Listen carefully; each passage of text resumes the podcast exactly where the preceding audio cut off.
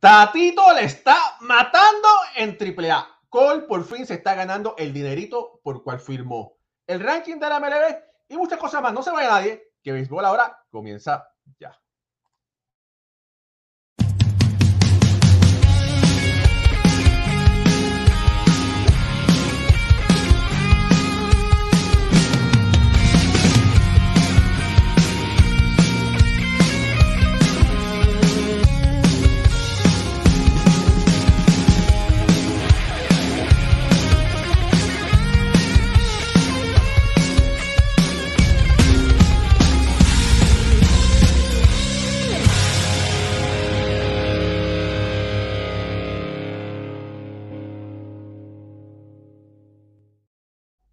Muy buenas noches familia del béisbol, bienvenidos a otro programa de béisbol entre amigos por aquí, por béisbol ahora. Mi nombre es Raúl y Ramos, directamente desde el área triestatal me acompañan esta noche Pucho Barrios y Alfredo Ortiz, directamente desde Puerto Rico. Moisés Fabián se estará conectando prontamente y, algunos del, del muchachos del elenco. Y bueno, familia, Tatito, Fernando Tatis Jr., el niño le está jugando muy bien en AAA. Está, por lo, que vemos, en condición para llegar a la MLB después de una suspensión de 80 juegos. Y todo el mundo está muy atento. Fernando Tatis Jr. es uno de esos jugadores que levanta muchas pasiones, hay que decirlo, positivas. Está en el ojo de la palestra, un jugador muy alegre que lo hemos visto bailando merengue en la calle, lo hemos visto jugando eh, chapita, como dicen en Puerto Rico, eh, en, República Dominicana, pero también quizás su juventud lo ha llevado a tomar malas decisiones. Tuvo dos accidentes de motora, tuvo el problema de la suspensión por esteroides anabólicos, pero de verdad que es uno de los jugadores estelares de la MLB, era la cara de la MLB y parece que está haciendo lo necesario para poder regresar al sitial que estaba anteriormente. Con la buena noche, Alfredo Ortiz, hermano. ¿Qué, ¿Qué estamos viendo de Fernando Tatis Jr. en este momento?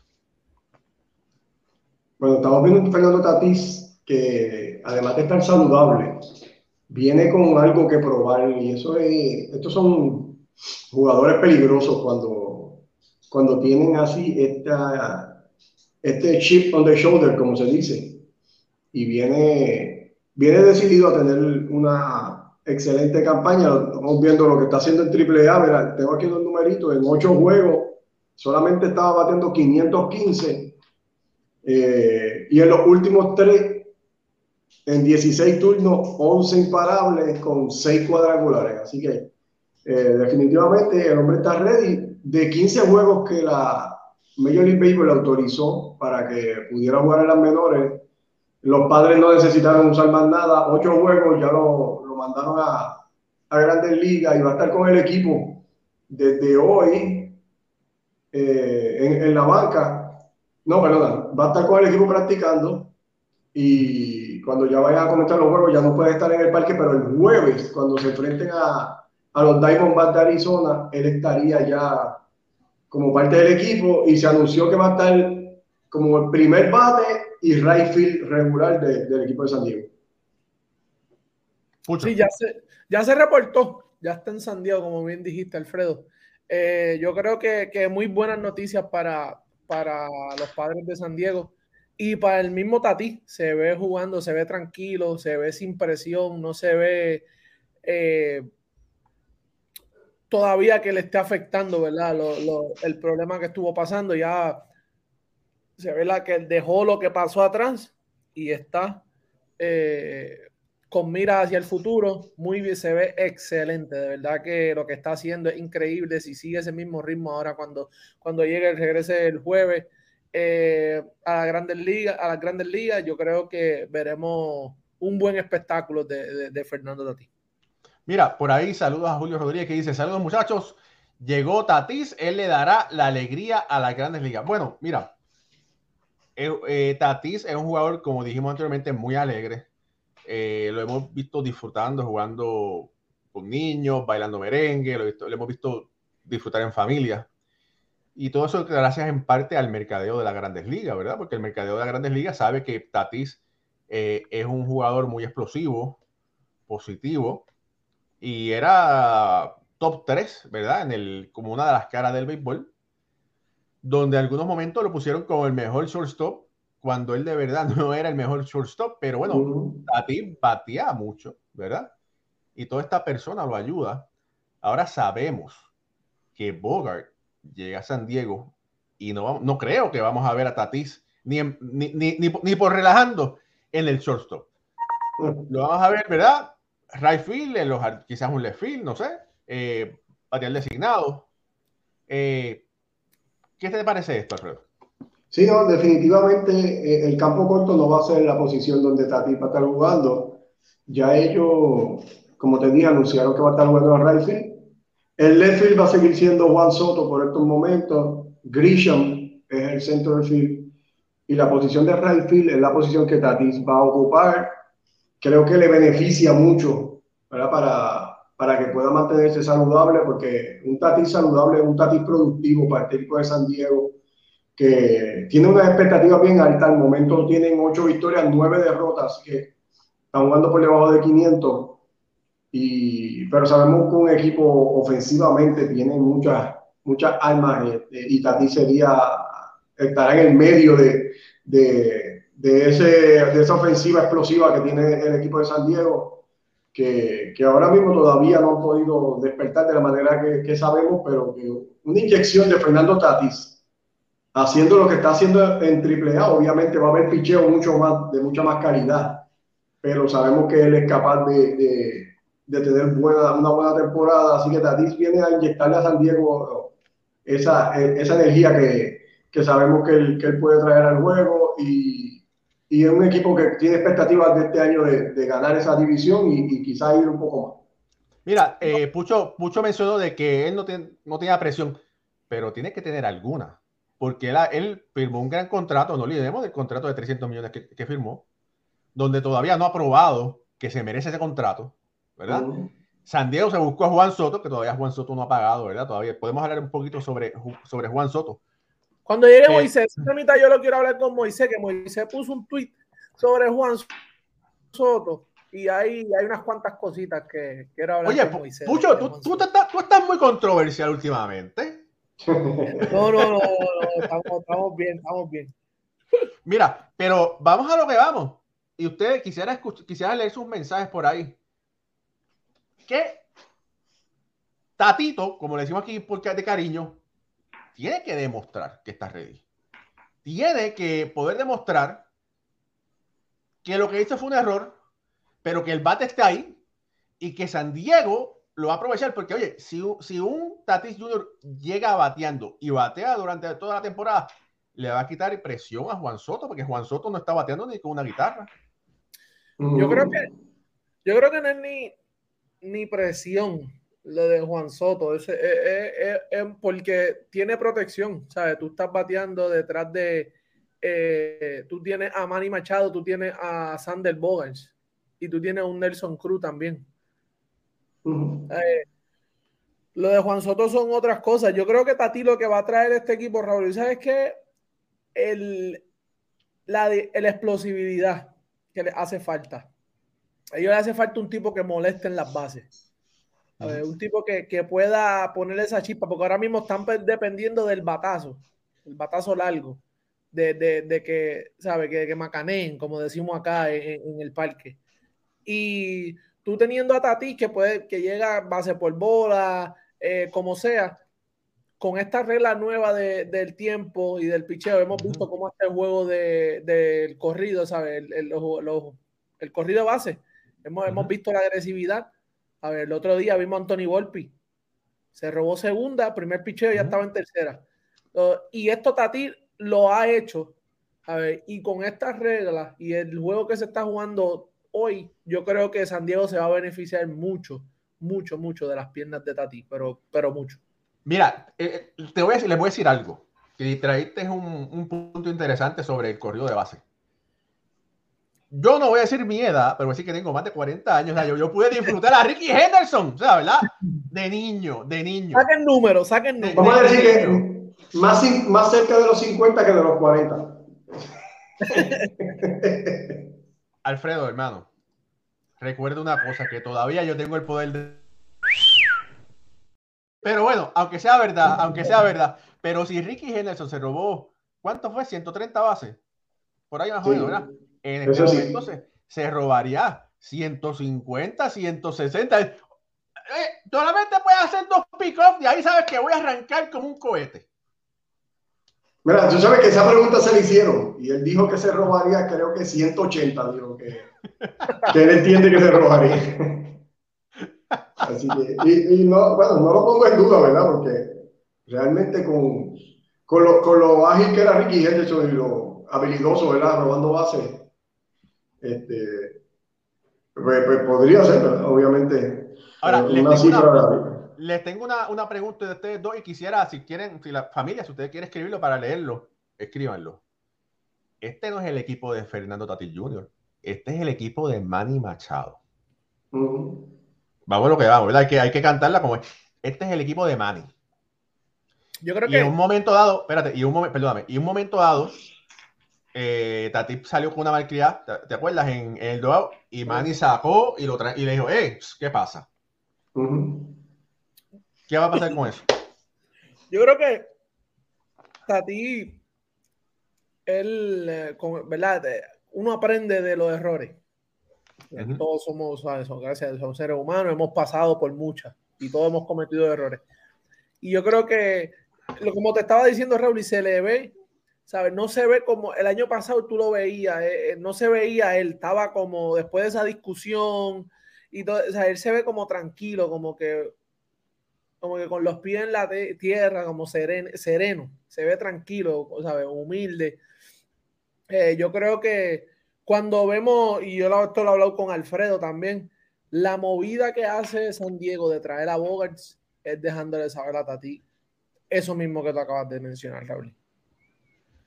Ellos no están para esperar por nadie, ni van a casarse con nadie. Ellos van a hacer lo que tengan que hacer para ganar que es lo que, lo que, lo que quieren hacer. Y yo creo que eso está más que claro. Yo creo que él lo ha entendido, lo entendió. Y por eso vino como está demostrando lo que está demostrando, porque él sabe que Angel Pérez y la organización de los padres no están en juego. No, no, no. Mira, familia, esto es béisbol ahora. Denle like a esta transmisión. Ayúdenos a crecer.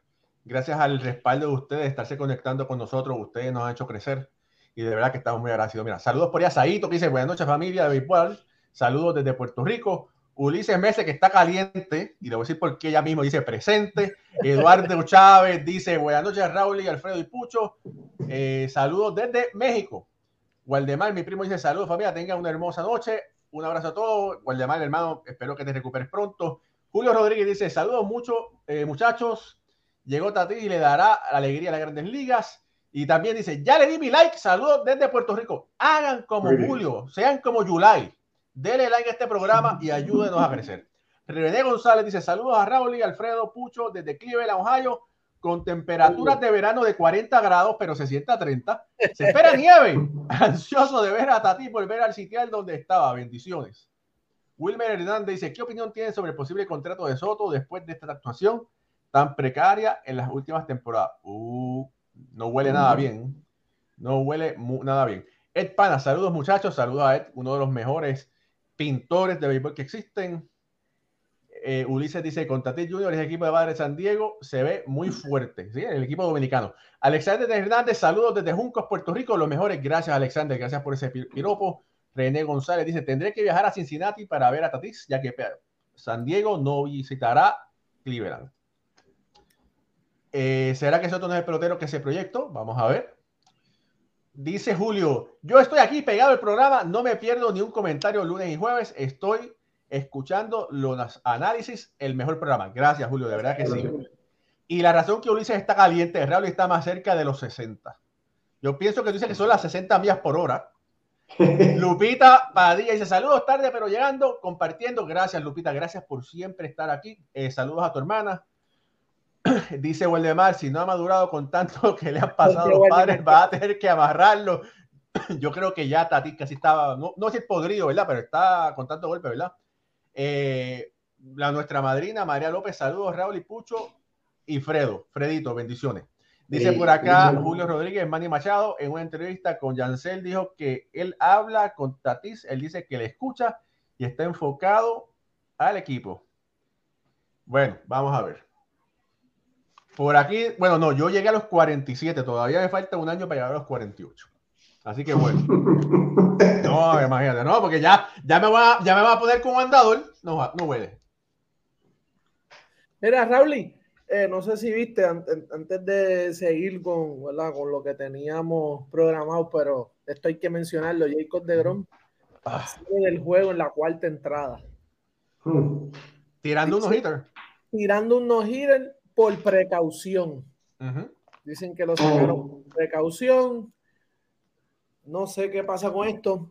Pucho, Pucho, ¿por qué tú dices siempre que la gente, los dominicanos llegan tarde? No, yo no he dicho eso. No, no, no, nosotros los isleños, los isleños, porque hay que incluirlo. Ah, dice. No, porque yo llegué temprano, porque dije, voy tarde. Y llegué tarde. siempre hay que decirlo, siempre andamos en tiempo isla. Los Tengo tres horas sin toser. De que prendí la computadora empecé a toser, porque tengo la garganta, ustedes saben. Bueno, hay que decir que todo esto está amarillo. Aquí el polen está increíble para echarnos a gozar. Oye, Moisés, te estábamos esperando porque es muy importante. A todos nos encanta escuchar tus opiniones, que son muy pintorescas, por no decir otra cosa. A propósito, a propósito, el, eh, compañero periodista Piña de República Dominicana te, mandó saludos, te escuchó allá en Puerto Rico eh, en el programa radial y le gustó mucho tu, eh, tu espacio que hablaste allá con los muchachos. Pero bueno, Moisés, eh, como estamos diciendo, Moisés hermano, Tatis se incorpora a las grandes ligas muy pronto, ya está en San Diego. ¿Qué tiene que hacer eh, Tatis para aprobarse, para dejar al lado el ser el niño travieso, para ahora convertirse en un hombre y poder intentar cargar ese equipo San Diego? Que ese equipo le pertenece a Manny Machado. Sí, lo, lo que él no debe dejar de hacer es disfrutar el juego porque él, en la edad que él tiene, eh, aunque no se excusa porque tiene unos padres que han estado con él ahí, él nació en un play de Grandes Ligas, cuando, cuando él nació su padre en la Grandes Ligas, o sea que no hay excusa para no conocer el sistema, la idiosincrasia del béisbol. Ahora, a Tati no lo puede cambiar nadie en el sentido de su forma de vacilar y disfrutarse el juego. Porque cuando él deje de hacer eso, deja de ser Tatis. Cuando, cuando Lindor deja de sonreír, deja de ser Lindor. Eh, cuando Dever hable mucho, deja de ser Dever. si siempre no habla. Hay cosas que se llaman esencia, que tú naces con ella. Tú puedes moldear defectos o moldear actitudes y conducta, pero no esencia. La esencia la pone Dios el creador, el aura, y Tati tiene un aura fuera de liga. O sea, Tati tiene una aura a su alrededor que él, fíjense lo que pasó en Albuquerque, como el play se reventó los días que él jugó ahí, como las filas de los niños y la gente después, porque él, él tiene eso. Él debe de saberlo. Yo no soy su asesor, ojalá yo sea su asesor, pero él debe de saber lo que él carga en los hombros ante el outside, lo que la gente espera de él, lo que la niñez espera de él. Lo que el mundo espera, no más errores de ninguna índole, no más imprudencia. escuchen esta palabra bien, los fanáticos de Tatis, de lo cual yo me incluyo, porque yo soy fanático del buen béisbol, de todo el buen béisbol. No aceptamos más imprudencia. O sea, accidente, Dios lo libre, incidente, Dios lo libre, pero imprudencia. Hay una gran diferencia, Alfred, Pucho y Raúl, en tener un accidente a cometer una imprudencia. Yo vengo de la calle ahora mismo, pues, Dios me, trajo con bien, yo puedo tener un accidente. Pero si yo me harto de romo, corro a 100 millas, paso en rojo y choco, yo no tuve un accidente, yo cometí una imprudencia. Entonces, el mundo que está detrás no le acepta más imprudencia a Tatis. No le acepta más. Pero él tiene una, él es tan joven, él tiene una obra tan positiva que él con 20 palos en Grandes Ligas. Va, va a aparecer uno que otro molido. Y cuando él se va a saque, va. ¿Verdad, Pucho? Va a decir. Ah, pero tú sabes de. Olvídate de eso. Que el que pague 200 dólares, 300, el que vaya al parque de béisbol a ver a Tati Junior cuando la saque, lo menos que está pensando fue que Tati cayó en esteroides o que tuvo un accidente. O sea, eso él lo va a hacer olvidar. Inmediatamente empieza a dar palos y a disfrutar su juego en San Diego. Hoy ya desde, desde ya Moisés eso está cambiando. Ya nadie está hablando de, lo que pasó, todo el mundo está hablando de, vieron los ready que está Tati, Tati está ready, está bateando 500, 700 en AAA, eh, viene por ahí. Tú sabes, eso es lo que se está hablando y eso es lo que él tiene que ver. Eh, y como tú estás muy bien las palabras que estabas diciendo, el impacto que él tiene. Es increíble, Raúl. Sí, pero eso por favor, todo el mundo vaya, póngase su chaqueta, su, su gabán, su corbata, porque yo no recibí el memo, pero bueno, aquí Ricardo Gibón, que llegó del estudio ahora mismo, está oh. ah, como un gran profesional. Ah, bueno, pero sí, si ahora es con chalequeo incluido, me lo avisan, ¿no? yo tengo mi traje ahí a la izquierda, no son muchos, no son como 80, son como 10, está bien. Si son como 10, entonces tiene más traje que yo. Señor, escúcheme que, que Raúl y sabe cómo estamos de este lado. que una. En vez de la pantera, en vez de la pantera rosada es la pantera amarilla. Bueno, es increíble. Pero bueno, Alfredo, eh, Alfredo, tenía que decir algo. Sí, no, lo que iba a decir es que, que eso se tiene que transferir a grandes ligas para que las personas olviden, ¿verdad? Lo de Tatis obviamente, no, no solamente lo que está haciendo en AAA está muy bueno y viene con, con un positivismo que estamos esperando, pero tiene que transferirse a producción en grandes ligas para que de esa manera él con su acción positiva y su bate y, su defensa pueda hacer que esos comentarios se minimicen al sentido de que, de que todo el mundo olvide lo que pasó y que se concentren en, que Fernando Tati está aquí para para dar y, hacer, hacer, lo que tiene que hacer para que el equipo de San Diego eh, sea exitoso. Muy cierto, sí. Bueno, Ricardo, eh, vamos a saltar al próximo tema, pero ¿hay algo que quieras argumentar o hablar sobre el Ahora sí, Raúl. ¡Oh! Pero, óyeme, pero. Tú sabes, porque imagínate. Ricardo, tengo que estar contigo para que no estés solo. Me parece muy bien, me parece muy bien. En vez de burla, ese es un amigo, ¿eh? En vez de la burlita de Raúl, Pucho, ese es mi hermano. ¿eh? pero, pero lo que pasa es que Pucho piensa que está todavía en Miami. Mira el look de Miami así Bueno, bueno. yo, papi. Yo vine, yo vine, de Miami, estaba haciendo el juego de los Marlins y la corbata de los colores de Miami. Ahí está. No, miren. Eh, Mira, saludos a María García que está conectada de Dickie lo único que yo siento y que tengo que aportar de, Fernando Tatis es que, miren, las ligas menores le quedan chiquitas. Que tú tengas eh, seis honrones en tres juegos. Eso es absurdamente impresionante. Es hora de que ya vuelva a, las mayores, que va a volver el próximo 20 de abril, que es cuando se termina la suspensión por el uso de sustancias prohibidas. A mí lo que me preocupa, y creo que sería un punto no, de preocupación, pero sí de, alarma para los padres, es, uno, ¿dónde jugaría Fernando Tatis? Porque con Sander Bogers en el campo corto y Manny Machado en la tercera, no va a jugar en el infield. Si, si juega en los jardines, bueno, Juan Soto está en el izquierdo, pero él originalmente jugaba en el derecho. Encontrarle una posición con lo que está bateando no va a ser difícil.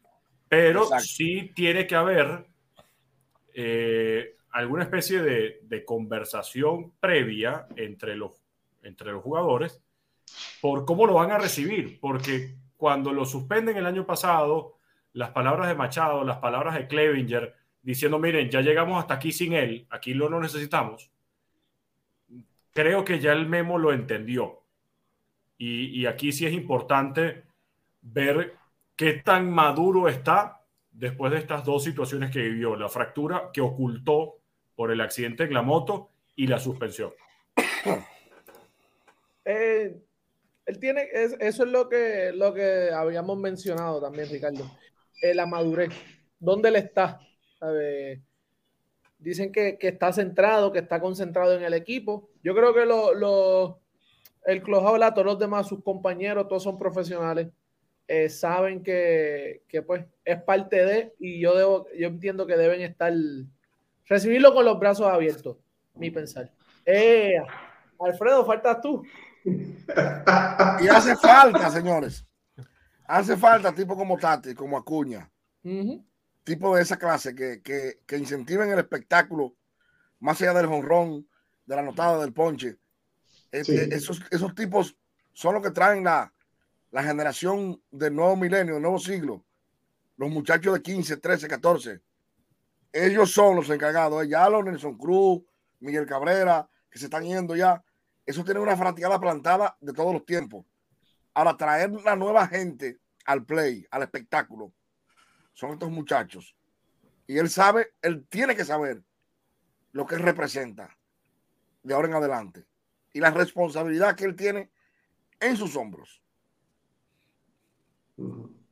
Muy cierto. Bueno, eh, para que Ricardo no diga que Pucho es el único que es un buen amigo, Aquí me preparo, ¿verdad? Para, ¿verdad? Porque rápido, ¿verdad? Pero bueno, no importa. Eh, si, si, fíjate, si de Tati es la responsabilidad, es una responsabilidad, ¿verdad? De traer los muchachos al play. Nosotros aquí en Béisbol ahora, nuestra responsabilidad es que usted disfruta, disfrute sobre el béisbol, disfrute de los comentarios que hacemos. Y si usted quiere hacer un podcast, hágalo. Si lo quiere hacer de cocina, si lo quiere hacer de béisbol, si lo quiere hacer de baloncesto, si lo quiere hacer de vacaciones, no importa lo que usted haga, que lo haga feliz, que lo haga, que lo entretenga. Yo lo invito a que usted lo haga. Y, y eso le puede servir de terapia en este mundo tan complicado que todos vivimos. Anyway, ahora sí. Eh, Ricardo, cambiando un poco el tema. Por fin se te dio. Gary Cole, Gary Cole, por fin es el pitcher que los Yankees esperaban que sobrepagaron en un momento dado con más de 300 millones de dólares. Este será el año de Gary Cole, donde por fin podrá ganar un Cy con Nueva York. Bueno, creo que es muy temprano todavía como para hablar de Cy eh, pero si algo, yo de hecho, eso era, iba a ser un estudio que, iba a ser el día de mañana. Eh, pensaba incluso llevarlo a una nota escrita para la página web de Béisbol Ahora porque no son muchos lanzadores los que constantemente pueden lanzar más de 200 innings en una temporada. Y Garrett Cole viene haciéndolo desde el 2017. Desde que llegó a los Yankees, evidentemente el 2020, temporada corta, no cuenta, pero en el 2021 lanzó 181 innings y ponchó a 243. El año pasado lanza también 200 innings, como lo hizo en sus campañas previas con los Astros de Houston, y ponchó a 257 siendo el líder máximo en todas las grandes ligas. Y ya este año es líder absoluto en las mayores con cuatro victorias, líder absoluto en aperturas, ya tiene un juego completo que además es un blanqueo empatado con varios en las mayores y al mismo tiempo es el inning que el lanzador, corrijo, que más innings ha pichado en todas las grandes ligas con 28 y un tercio. 32 ponches, no es la mayor cantidad en todo el béisbol, pero el que no esté satisfecho con lo que ha hecho Garrett Cole desde que llegó los Yankees de Nueva York, entonces o está viendo un béisbol que desconozco o me parece que es un fanático que raya en niveles donde si no eres Sandy Koufax, Randy Johnson o Greg Maddux, entonces no eres un pitcher élite tener a un lanzador que te pueda cumplir a cabalidad todos los años, como lo hace Garrett Cole, es un lujo y me parece incluso que hasta pudiera llegar a estar sobrevalor, eh, subvalorado, que estuviera menospreciado. No sé si los fanáticos de los Yankees de verdad entienden el valor que le da Garrett Cole en el montículo todos los juegos porque incluso cuando está perdiendo el juego no quiere salir. Él se quiere quedar porque va a dar lo más, lo, lo máximo de sí en cada una de sus aperturas. Fíjate, eh, es, la actitud que tiene Gary Cole me recuerda a la actitud que tenían los lanzadores de antaño. Exacto. Cuando no querían que lo sacaran, porque ellos decían, no, si lo que yo tengo en la bola es mejor de lo que, de lo que hay en el bullpen. Y bueno, y ese es el tipo de lanzador, no que Yankees necesitan, que cualquier equipo de grandes ligas quisiera tener. Sí. Moisés. Cuando Ricardo dice subvalorado, a yo quiero quitarle eso porque 36 millones por año es una buena cantidad de dinero para un lanzador que no ha ganado 20 juegos en Grandes Ligas. Ya eso se acabó. Claro, él hace lo suyo, pero ese es el hombre, no el de la blanqueada, porque no vamos a pedir blanqueada cada que lance. Yo, yo iniciaba hoy mi sección en, en Mega esta mañana, decía, los yanquistas están felices porque tuvieron al lanzador por el que trajeron y por el que pagan. O sea, no es siempre la banqueada, es el hombre que tenga la responsabilidad de ser el as del equipo siempre. Porque para eso le pagan 36, 324 por nueve años, que es mucho dinero. Mucho. Era demasiado. Porque yo, yo sé lo que digo, no por él, no, por un lanzador. Porque un lanzador me llena el play cada cinco días. Y un abridor, yo siempre cuando, escúcheme que yo me salga ahí, pero yo siempre decía, que yo pagaba más por Sammy que por Pedro, porque Sammy llenaba Wrigley Field diario en los Cubs y Pedro era cada cinco días en Boston. O sea, el pelotero de posición va, para mí, lleva más fanático. Por eso, entonces, fue el hombre que los yanquitas esperan que sea. No es que él no le vaya mal, no es que no pierda juego. Es que ese tipo le dieron 324 millones para eso, para que hoy el New York Times, el New York Daily, Béisbol ahora y todo el mundo estuviéramos hablando de él. Para eso. Porque son buenos molongos. Aquí 36 millones de dólares para un lanzador. Eso es clase única. No hay más de cinco. ¿Verdad que no? no es, es, como cuando tú compras un producto o un carro un BM o algo así. Mi carro hace tal cosa y yo tengo tal eh, feature, o sea, o tal. No, pero es que pagaste por eso. eh, estás pagando por, por, por, eso. Los Yankees están pagándole a Gary Cole y, y ¿sabes? qué bueno, Ricardo, que, que le sale. Que ha, y lo demostró también en los playoffs, que eso es otra cosa, que lo hemos hablado. Con, con, otro, con otros lanzadores que a la hora de la verdad lo vimos el, el, el año pasado en, en, los juegos de playoff con los Yankees. Hizo lo que tenía que hacer. Eh, él ha resultado, él ha salido, por, él ha valido su dinero.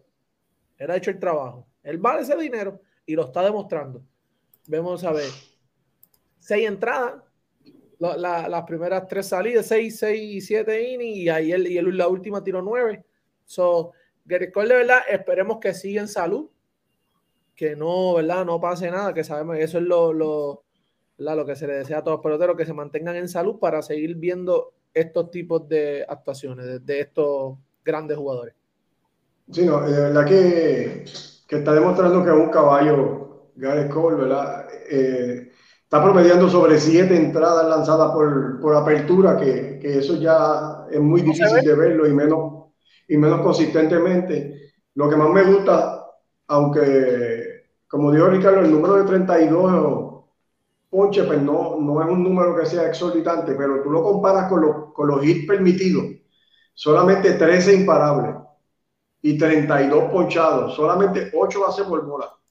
Realmente está haciendo una labor increíble y, y lo que espera, ¿verdad? Que esto se pueda estirar durante toda la temporada y que, y que pueda seguir teniendo estas salidas eh, espectaculares. Quería decir que en el 2019 él tuvo 25 con Houston, eh, Gareth Cole, así que un año así parecido es lo que los Yankees están esperando de él eh, y, y no, no, me sorprendería que, que, sea este año donde él llegue a, a esas 20 victorias. Alfred, ¿Y sabes qué es lo que te va a decir? Y que todavía nos permitió cuadrangulares. Eso, eso era una cosa. Y otra que pareciera, yo le dije ayer a un compañero mío aquí, viendo el juego, que él sabiendo la deficiencia del relevo de los Yankees va a meter más el brazo en juego como el de ayer. Ujú. Oiga, oiga lo que estoy diciendo hoy. Sí. Digo, no estoy descubriendo el agua tibia, pero lo pensé.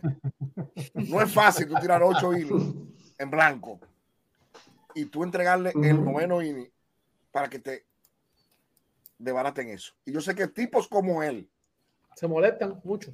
oye, que se han visto más alegres, que, que se ha comentado mucho eso, que el tipo se le cortó más, que hablaba con la prensa, cambió totalmente este año, se está juntando con los novatos, está jugando el Pepe Gay con los muchachos, con los nuevos eh, lanzadores de revista. Señores, hay nueva influencia en los Yankees, parece que, que esa juventud de golpe, etcétera, etcétera, ha contagiado a todos, esos- a todos esos eh, veteranos. Y, y yo sé que el último ¿sí? ¿Cómo fue? No, a, a- a lo mejor, a lo mejor este año saluda a Dever en el juego estrella, que el año pasado no quiso saludarlo. Es que no es fácil, ni a Vladimir tampoco, no es fácil. Pero eh, sí, ayer lo pensé, yo, a Cole no lo saca nadie en el octavo inning. Con Cole ni había que hablar, dije, eh, dime, ¿cómo te sientes? Porque no está Mariano, que se sepa. Ni Y eso va a pasar. Ni nada de esa gente. Y eso va a pasar mucho este año con él, que él va a dar el extra, porque él sabe que él va a tener que él mismo pelear su propio juego. No estoy diciendo que va a tirar el juego completo, ojalá que lo tire, pero va a haber situaciones que el tipo va a ir, si está en salud, como él ha mostrado que está, eh, es un caballo.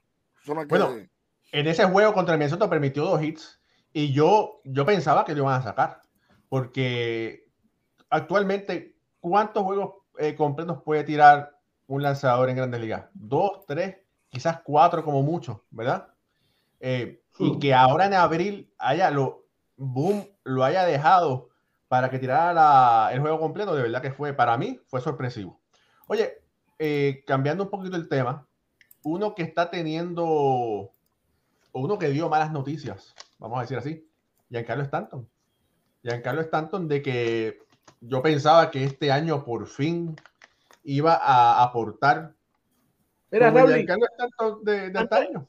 antes que siga con lo de Gian- antes de pasar a lo de Giancarlo Stanton, eh, para decir rapidito aquí lo de los complete games, lo de los juegos completos, Ajá. el año pasado el líder fue Sandy Alcántara con, Alcántara. con Con seis seis. y el que Ujú. le seguía tenía tres, que fue Framberg. So, Ajá. básicamente no se ven. Buen dato ese. Y, y, y- y el año pasado. Alcántara tirando 6, todo el mundo dijo, wow, tiró 6. ¿Verdad? Por eso mismo. Bueno, fíjate, eh, gracias por el dato, Pucho. Eh, bueno, Giancarlo Stanton va a estar eh, fuera, se, se estima que puede ser entre 4 a 6 semanas. Eh, y todos esperábamos una gran temporada fuera de lesiones de Giancarlo Stanton. Ricardo.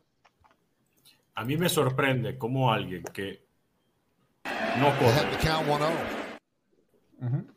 Me sorprende cómo alguien que no corre se lesiona tanto en el tendón de la corva. O sea, el sprint más rápido de Giancarlo Stanton, ya sea cubriendo en los jardines o corriendo de home a primera, puede ser tan rápido como José Treviño, creo yo, no estoy teniendo números eh, ciertos, no le he medido la velocidad a Giancarlo Stanton corriendo, pero es extraño ver que un jugador se siga lesionando tanto en las piernas y sobre todo en el tendón de la corva. Hay algo en la preparación de Giancarlo Stanton que definitivamente no está bien. Y no sé si es que debería bajar peso, eh, bajar musculatura para ganar elasticidad y evitar lesiones como esta, pero ya es realmente alarmante. O sea, todo el tiempo Giancarlo Stanton tiene un problema en las piernas.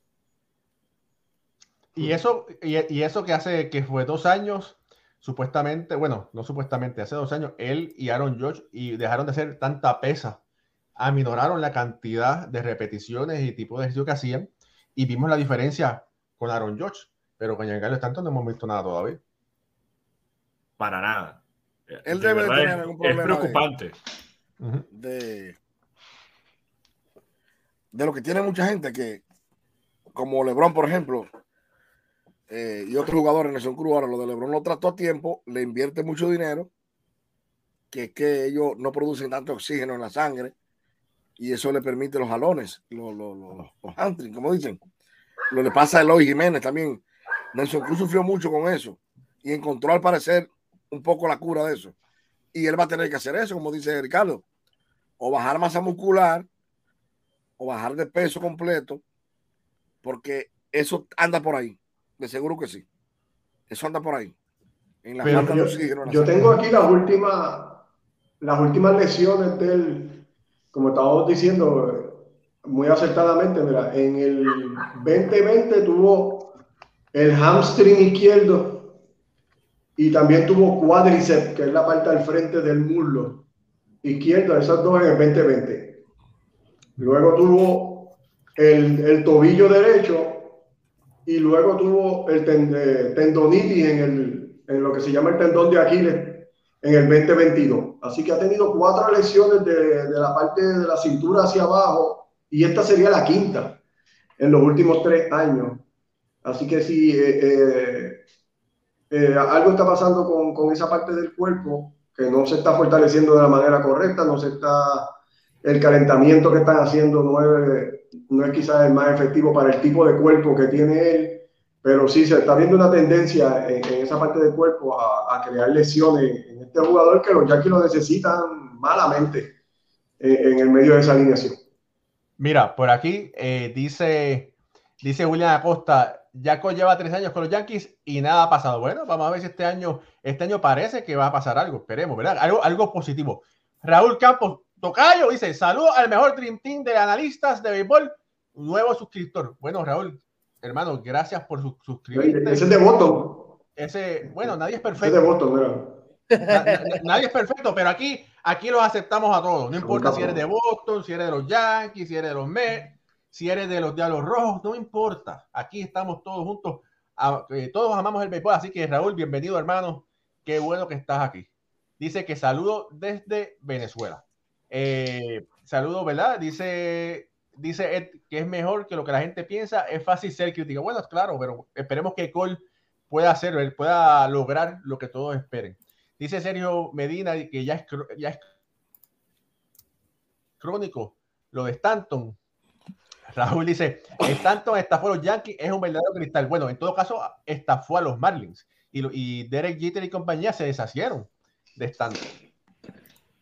Dice por aquí, eh, Sergio dice, tres años consecutivos con lesiones, Giancarlo Stanton. Bueno, vamos a ver. Y aquí, y esto no es como PlayStation que tú puedes cambiarlo. Los Yankees están con Stanton, a menos que Stanton no produzca, no lo pueden cambiar por nadie, porque nadie lo va a querer. Así que bueno, hay que esperar y rogarle a Dios y a, y a todos los ángeles que Giancarlo Stanton pueda lograr estar recuperado y pegarle a la pelota. Ahora. Ese pastel eh, eh, no es dulce. Para nadie quererlo ahora mismo. ese, se lo tienen que comer los Yankees. Y sin agua.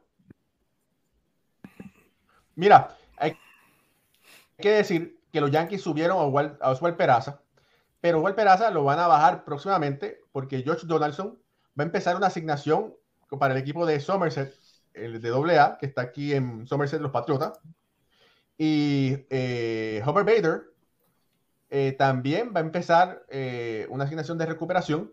Así que los Yankees van a contar con Bader en el centro field finalmente y con Josh Donaldson, que no sabemos qué va a traer a juego. Pero bueno, un Josh Donaldson que esté bien de salud y que esté sincronizado siempre es un bateador increíble, ¿verdad? De mucho respeto. Sí, yo creo que con, con esta... A, mí llamó la atención ayer cuando supimos la noticia de que Oswald Peraza estaba haciendo o que iba a ser suyo a los Yankees porque yo me preguntaba, ajá, pero ¿dónde va a jugar? Porque si DJ Lemegio está sano y tienes a Anthony Volpi, tienes a Gleyber, a eh, Torres y tienes a Osvaldo Cabrera y tienes a todo ese berenjenal de, de pelotero, tienes a Willy Calhoun, a Franchi Cordero, bueno, ¿dónde juega Peraza?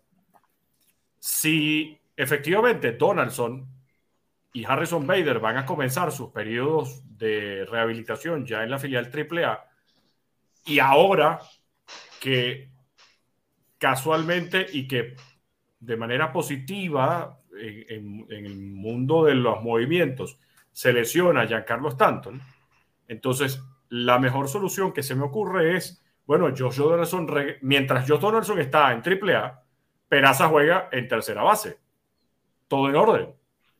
Pero cuando regrese Donaldson, puedes mantener a Peraza arriba, porque Donaldson pudiera ser entonces bateador designado para no cargarlo de mucha actividad física y que no pueda eh, regresar a la lesión y mantienes a Peraza entonces como tercera base del equipo, turnándolo con un DJ Lemegio y manteniendo a Kainer Falefa también, que ha hecho un buen trabajo en la tercera.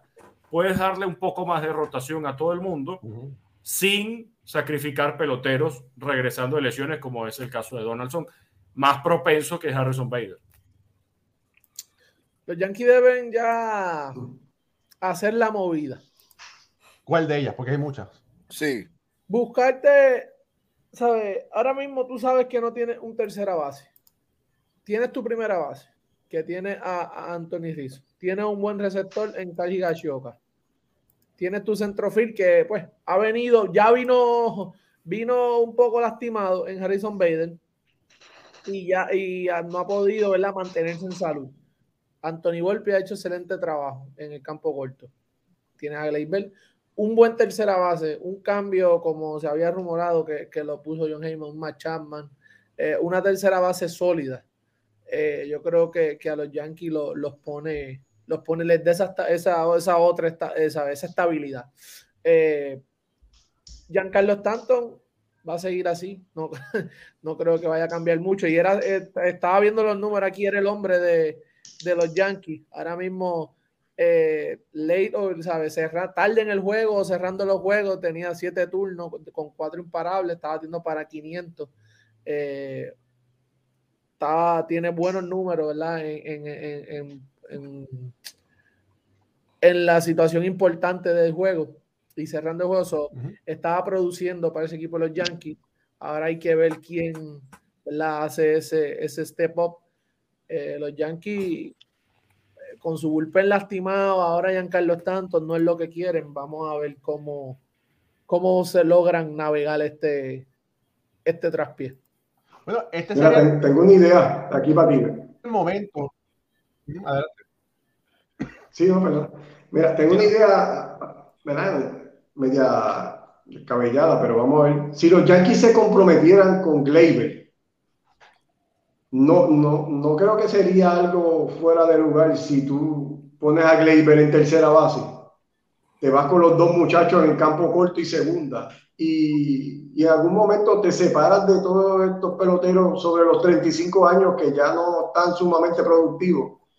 Y decides entonces establecer un infield de todos los días y dejar el cambia cambia hoy un día otro jugador y otro.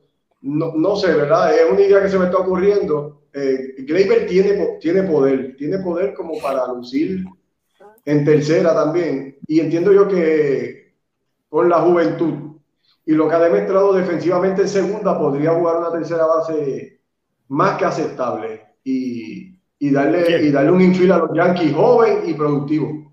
¿Quién, pudiera jugar tercera? Gleyber. No, No, no tiene el brazo. No, tiene el brazo. No brazo. No es, no es idea, Alfredo, a mí me gusta, porque eso deja el cambio y cambia que tienen, que eso, la gente puede decir, y tú, y tú ¿verdad, Ricardo, que, que está en la narración y ves todos esos cambios a diario.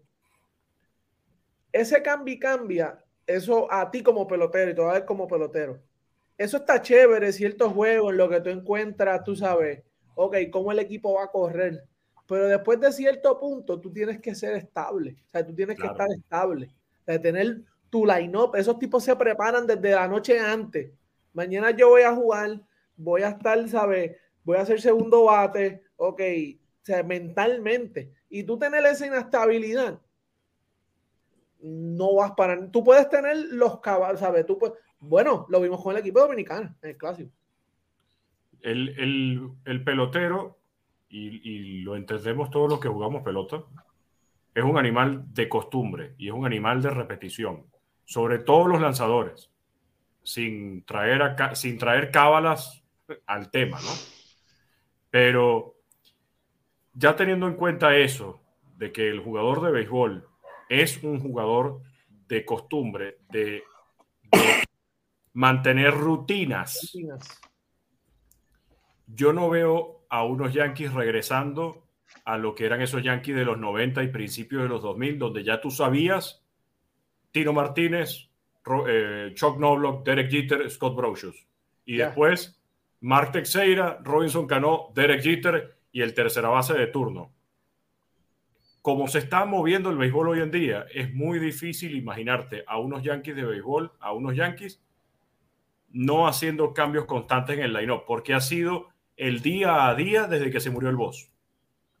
Ha sido todo el tiempo de, en estos ocho años que tenemos de ocho años, creo que ya tenemos de Aaron Boone, eh, constantes cambios, no solamente en el orden al bate, sino en la defensa del equipo. Entonces, ver a un Gleyber Torres en tercera no lo veo como opción. Eh, ver a, a los Yankees salir de sus peloteros viejos, eh, de más de 35 años tampoco, porque siento que cada uno le aporta su grano de arena al equipo. Ellos no van a salir de Josh Donaldson en lo que resta de temporada, por lo que, Bueno, por lo que implica el lo salario, por lo que implica el salario de Donaldson. A lo mejor lo pueden cambiar, pero ellos se quedan asumiendo el salario. Sí, eso, Eso pudiera ser una opción, pero depende de ¿Quién lo que- quiere esa gente?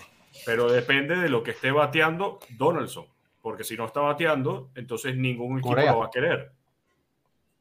Bueno, pero Ricardo, si, Pero eso se verá después. Eh, eh, Corea, Si no- Japón es otra opción. si pero no vas a hacer ningún después. cambio, si no vas a hacer ningún cambio, pues vas a obtener los mismos resultados que has tenido en los últimos años, que es que no van a ganar el campeonato tampoco.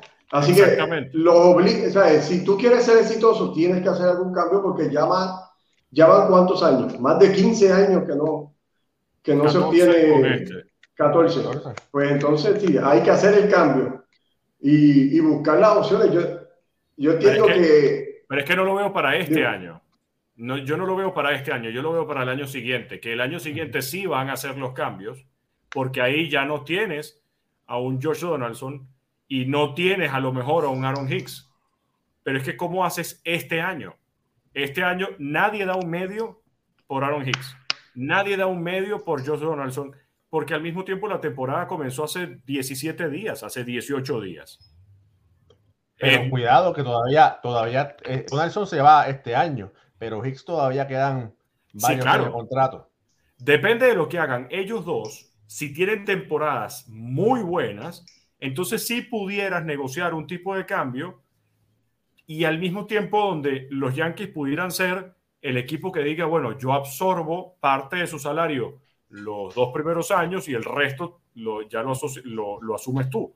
En el caso de Donaldson no sería así, porque Donaldson es agente libre en lo que termina esta temporada. Yo te Claro. puedo cambiar a Donaldson y tú me das a, no sé, dos peloteros, yo asumo el salario, pero igual Donaldson termina su contrato este año. El detalle está en que más allá de el año que, o sea, si nos adelantamos a este año, los cambios de peloteros dependen de lo que puedan aportar los jugadores de los Yankees este año. Porque si no tienen temporadas buenas, nadie lo va a querer. Mira, Mm. eh, qui- qui- quiero cruzar el río. Y quiero cruzar el río A Queens. porque, a Queens, porque hoy comienza Brett Batty. ¿Será este el final de Eduardo Escobar? Una Todo cosa, depende de Brett Beatty. sí, eso depende, eso, eso va- tiene que demostrar que tiene mucho más que lo que puede aportar Escobar, no solamente con el bate, sino eh, eh, el ingrediente de versatilidad que le da en el crujado, la veteranía, un hombre de más de, ya de 11 años en el béisbol. O sea, todo lo que aporta Escobar en ese equipo, no solamente se refleja en el bate, o sea que no es tan fácil decir, bueno, fulano subió y va a desplazar un jugador que aporta tanto en el inside del equipo. Pero esa es una noticia que hoy en, en Queens, en New York, en esa parte, se ha vivido grandemente. Todo el mundo está atento hoy a ese gran debut porque los Mex en Liga Menor tienen un gran problema agradable, que tienen mucha gente bateando, que parece que está ready ya para tomarse su café en grandes ligas, pero no hay espacio. Son 26. No hay espacio. No hay cama para tanta gente, como dice la salsa. para mí, el que está. Y qué buena canción, hermano. Mira, para mí, en este momento, el que está de más es Vogelback. Sí, señor. Que, ojo, todavía no lo he visto robarse una base. Y tenía que quitarme eso de adentro. Mucha publicidad usaron con Daniel Vogelbach y ni siquiera ha hecho el intento de robarse una base. Es una falta de respeto. Eso es lo que hizo Grandes Ligas. Ah, sí, el gordito va a robarse la base, que nunca lo ha hecho en su carrera. Y este año, ¿para cuándo? Entonces no me vengas con que las bases más grandes son el factor de los robos de base. Quiero ver a Daniel Vogelbach robándose una base. Pero, ¿sabes? Boxer Walter solamente lo miró así y ya sabía que no se va a poder robar. Pero sí Yo creo que con esto de, Escobar, los, los Mets saben que necesitan, ¿verdad? Un, un, bateador más. Este, Lindor no lo puede hacer todo. Eh, extrañan a Sugar, pero muchísimo. Ayer en el juego de Oakland sufrieron ese juego para poder cerrarlo. Eso fue. Yo decía, wow, de verdad que, que extraña. Eh, Robertson pudo hacer el trabajo. Eh, pero, como dice Moisés, tú cambiar Escobar, sí sabemos que no está, ¿verdad? Produciendo como, como tú esperas, a lo mejor, pero es un veterano y a veces no, no es todo lo que, lo que te brinden En, en el diamante, la química, cómo el equipo se siente, ¿sabes? La unidad que hay. Eh, los consejos que ahora mismo eh, al mismo Brett Barry él lo puede ir llevando poco a poco, eh, dándole consejos, ayudándolo, porque hay experiencia, hay, hay, hay, hay grandes ligas en, él para, ¿verdad? para pasarle a, los demás. No todo, ¿verdad? que sabemos que Francisco Lindor es el, el caballo del equipo, pero no puedes dejarle todo ese trabajo a él. Hay otros veteranos que si buscamos en muchos de los equipos, las grandes dinastías y equipos grandes, hay muchos veteranos alrededor. Mira el rol de eh, Carlos Beltrán ese año con Houston. Sabemos pues lo que pasó, pero dejando eso a un lado, la mentoría que daba, eh, todas estas cosas. Y tú podías tener ese espacio para alguien que te hiciera falta, a lo mejor alguien en, AAA, pero ese, ese rol es siempre súper importante en los equipos que aspiran a campeonato. Yo creo que, que los Mets deben pensarlo bien antes de dejar ir a Escobar o hacer algún tipo de cambio que, que, lo envuelva. Ojo, y, y, los Mets y este disco de tener que hacer algo con Pete Alonso. Tienen que dar una extensión de contrato. Tienen que darse. no, esperen, no esperen, no esperen a que se haga agente libre. Fírmalo desde ahora. Es un fan favorite. Es uno de los favoritos de la fanaticada. Y ha producido. Eh, ha producido y siempre come, es un pelotero pro comunidad y a, y a los fanáticos les gusta mucho el oso polar. No, todo el mundo es gerente de Atlanta, Raúl. Si siguen dejando que Pita Alonso siga dando palos esta temporada, ese valor en el mercado va a subir estrepitosamente. Y va a estar difícil la negociación. Y va a estar más difícil. O sea que los metros, no sabemos si han hablado o si él ha dicho, yo quiero hablar después de la temporada. Sí. Pero yo creo que con el dueño de los metros es fácil hablar. Él siempre anda ahí en, el inside. Y si él es tan fanático de los metros como dicen, yo creo que él va a tener que antes que llegue septiembre ya amarrar a ese hombre. Si no va a pagar por ello. Sí. Familia, esto es Béisbol ahora. Dele like a esta transmisión, dele share, ayúdenos a crecer por cada like que usted le da. Eso permite que la inteligencia artificial de YouTube, de Facebook, se lo enseñe a otra persona más. Así que lo mejor que usted puede hacer para ayudarnos es darle like. Eh, se puede suscribir a nuestro canal de YouTube, nos puede seguir por Facebook y háblele a sus amigos que les gusta el béisbol para que conozcan un poco más de Béisbol Ahora. Béisbol Ahora también tiene su website www béisbolahora.com y también estamos por las diferentes redes sociales. También nos puede escuchar por los podcasts de Apple Podcasts, Google Podcasts, Spotify, Anchor y cualquiera que sea su podcast de audio favorito. Moisés, ¿vas a estar en Yankee Stadium este miércoles? Si Dios, si Dios quiere, si Dios quiere. Hay rueda de prensa con Francis Cordero, eh, miércoles a las 5.30 de la tarde, para la prensa latina Mañana llega Otani a Nueva York, o sea que, o llegó hoy seguro porque estaba en Boston, ¿no? llega hoy. Ya usted sabe que la cantidad de periodistas japoneses, tanto de allá como los que viven en Los Ángeles, se multiplican por muchos. Porque este señor carga de atrás, o no él, él provoca un arsenal de prensa de Japón cada vez que viene a Nueva York mucho más. Oye, la carta, no me dijiste, Moisés, tengo que, la carta, hay que, hay que enviarla para New York para ver si llega una firma. Como dice por ahí, sueña. Ok, eh, Ricardo, ¿algo para, ¿algo para traer antes de irnos? Bueno, sí, Otani llega a Nueva York, lamentablemente no va a poder lanzar, porque estuvo lanzando hoy en Boston, pero será un espectáculo verlo batear, que hasta ahora no sé cuál de las dos áreas ha sido la más, la más floja, eh, pero ojalá pueda dar un buen espectáculo en Nueva York con, contra los Yankees. No, pero ¿cómo tú me dices la, más floja? 2 y 0, 0.75 efectividad, lo tenía hoy. Ah, y, y, los ponchos y los, los boletos. Pero, hoy, hoy, hoy lanzó dos innings porque llovió. Si no, ese hombre le tiraba hoy 7 innings a, a, a, Boston fácil. Bueno, estaba, frío en Boston también. Sí, lloviendo mucho. Mi pana, creo que hoy no llovió en Boston. Hoy diluvió ah, en Boston. Sí, lamentable, porque la gente hoy se celebraba el maratón de Boston, Massachusetts, que día de fiesta, de festivo. La gente va a los parques, sale a tomar cerveza, sale a ver el, propio maratón, se queda a las afueras de los estadios. Pero el diluvio, como dice Ricardo, dañó todo. La, escena, de hecho, de Otani calentando en el, en el montículo. Sí, sí. Todo el montículo inundado era terrible. Ese juego lo querían tirar como sea, lo querían como, como empujar. Y fue sí, es, es, es, un gran, ese maratón es un gran evento, siempre juegan y hacen maratón la misma vez. bueno, Alfredo, aparte de que los niños de Boston no comieron tampoco hoy, ¿algo para traer, hermano? Mira, nada, primero que Boston se llevó 3 de 4 juegos contra los angelinos, así que sí comieron un poco.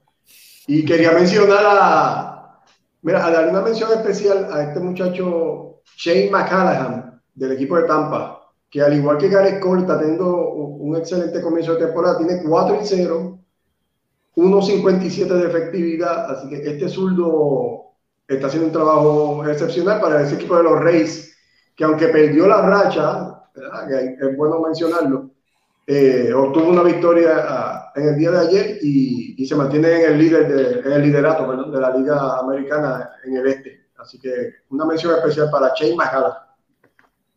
Pucho. Mira, eh, voy a dar por aquí rapidito, Raúl, lo, el standing de la Liga Americana y la Liga Nacional. Ahora, en el este de la Americana, sabemos como Tampa Bay tiene 14 y 2. Los Yankees le siguen con 10 y 6. Toronto 10 y 6. Baltimore 9 y 7 en la cuarta posición. Y Boston juega para 8 y 8. Eso no está mal. En la central está Minnesota con 10 y 6. Cleveland 9 y 7. Eh, los White Sox para 6 y 10. Detroit 5 y 9. Y Kansas City en el sótano con 4 y 12. En el oeste, Texas tomó la delantera con 9 y 6. Seattle en el segundo lugar. Que Seattle ha tenido un comienzo lento, Moisés hay que llamar al chino, hay que llamar al chino y tenemos que hablar con él. este, 8 y 8, eh, los, los, Angels, que arrancaron dominando la, la, división, juegan ahora mismo para 7 y 8. Houston, que ha sido la sorpresa de esa, de esa división. O la decepción, o la decepción. O la decepción, pero sabemos que la baja del Altuve lo iba a afectar desde un principio. 7 eh, y 9, y Oakland, pues Oakland, 3 y 13. En la nacional, Atlanta domina el este, Rowley, 2 y, 2 y 4.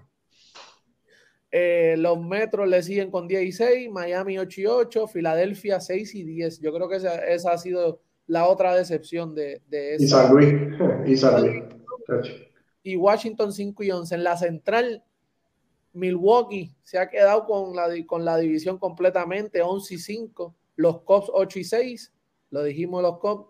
Había que estar equipito joven, bien dinámico. Esa, esa firma de Darwin Swanson les dio vida. Eh, los Pittsburgh Rowley, el equipo de Clemente, están en la tercera posición hace años. No, no, yo creo, Ricardo, que no estaban ni cerca. ¿Tiene una foto? Sí, pero, pero yo, yo creo que ese paparoto se va a estrenar ya mismo, me parece. ¿Tú crees? Suave. Ey, ey, confía. Suave, suave. ¿Tú eres fan de, Confía. tú- tú- tú eres fan de Pittsburgh?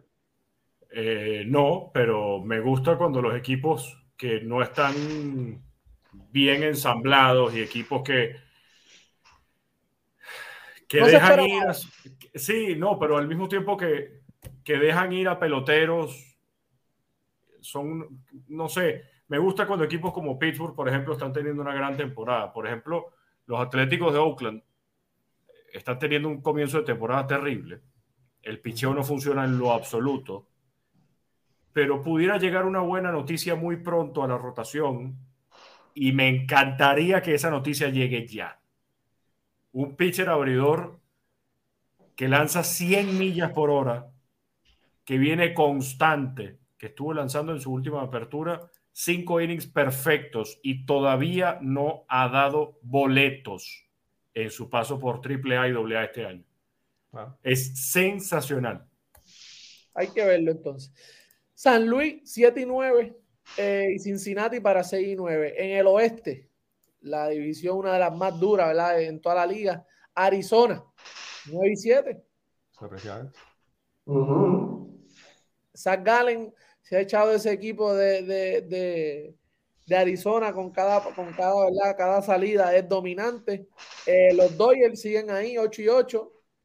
Eh, los padres 8 y 9. Veremos a ver cómo ahora cuando llegue Tatito. San Francisco 5 y 9 y Colorado 5 y 11. Hasta ahora, hasta ahora, hasta el momento, esos son los el stand, el stand, los standings de, de, de la liga. Veremos a ver el jueves, seguiremos informando, o el miércoles. El miércoles voy a estar en, en Instagram Live, so vamos a ver qué es lo que, que está pasando de aquí en miércoles.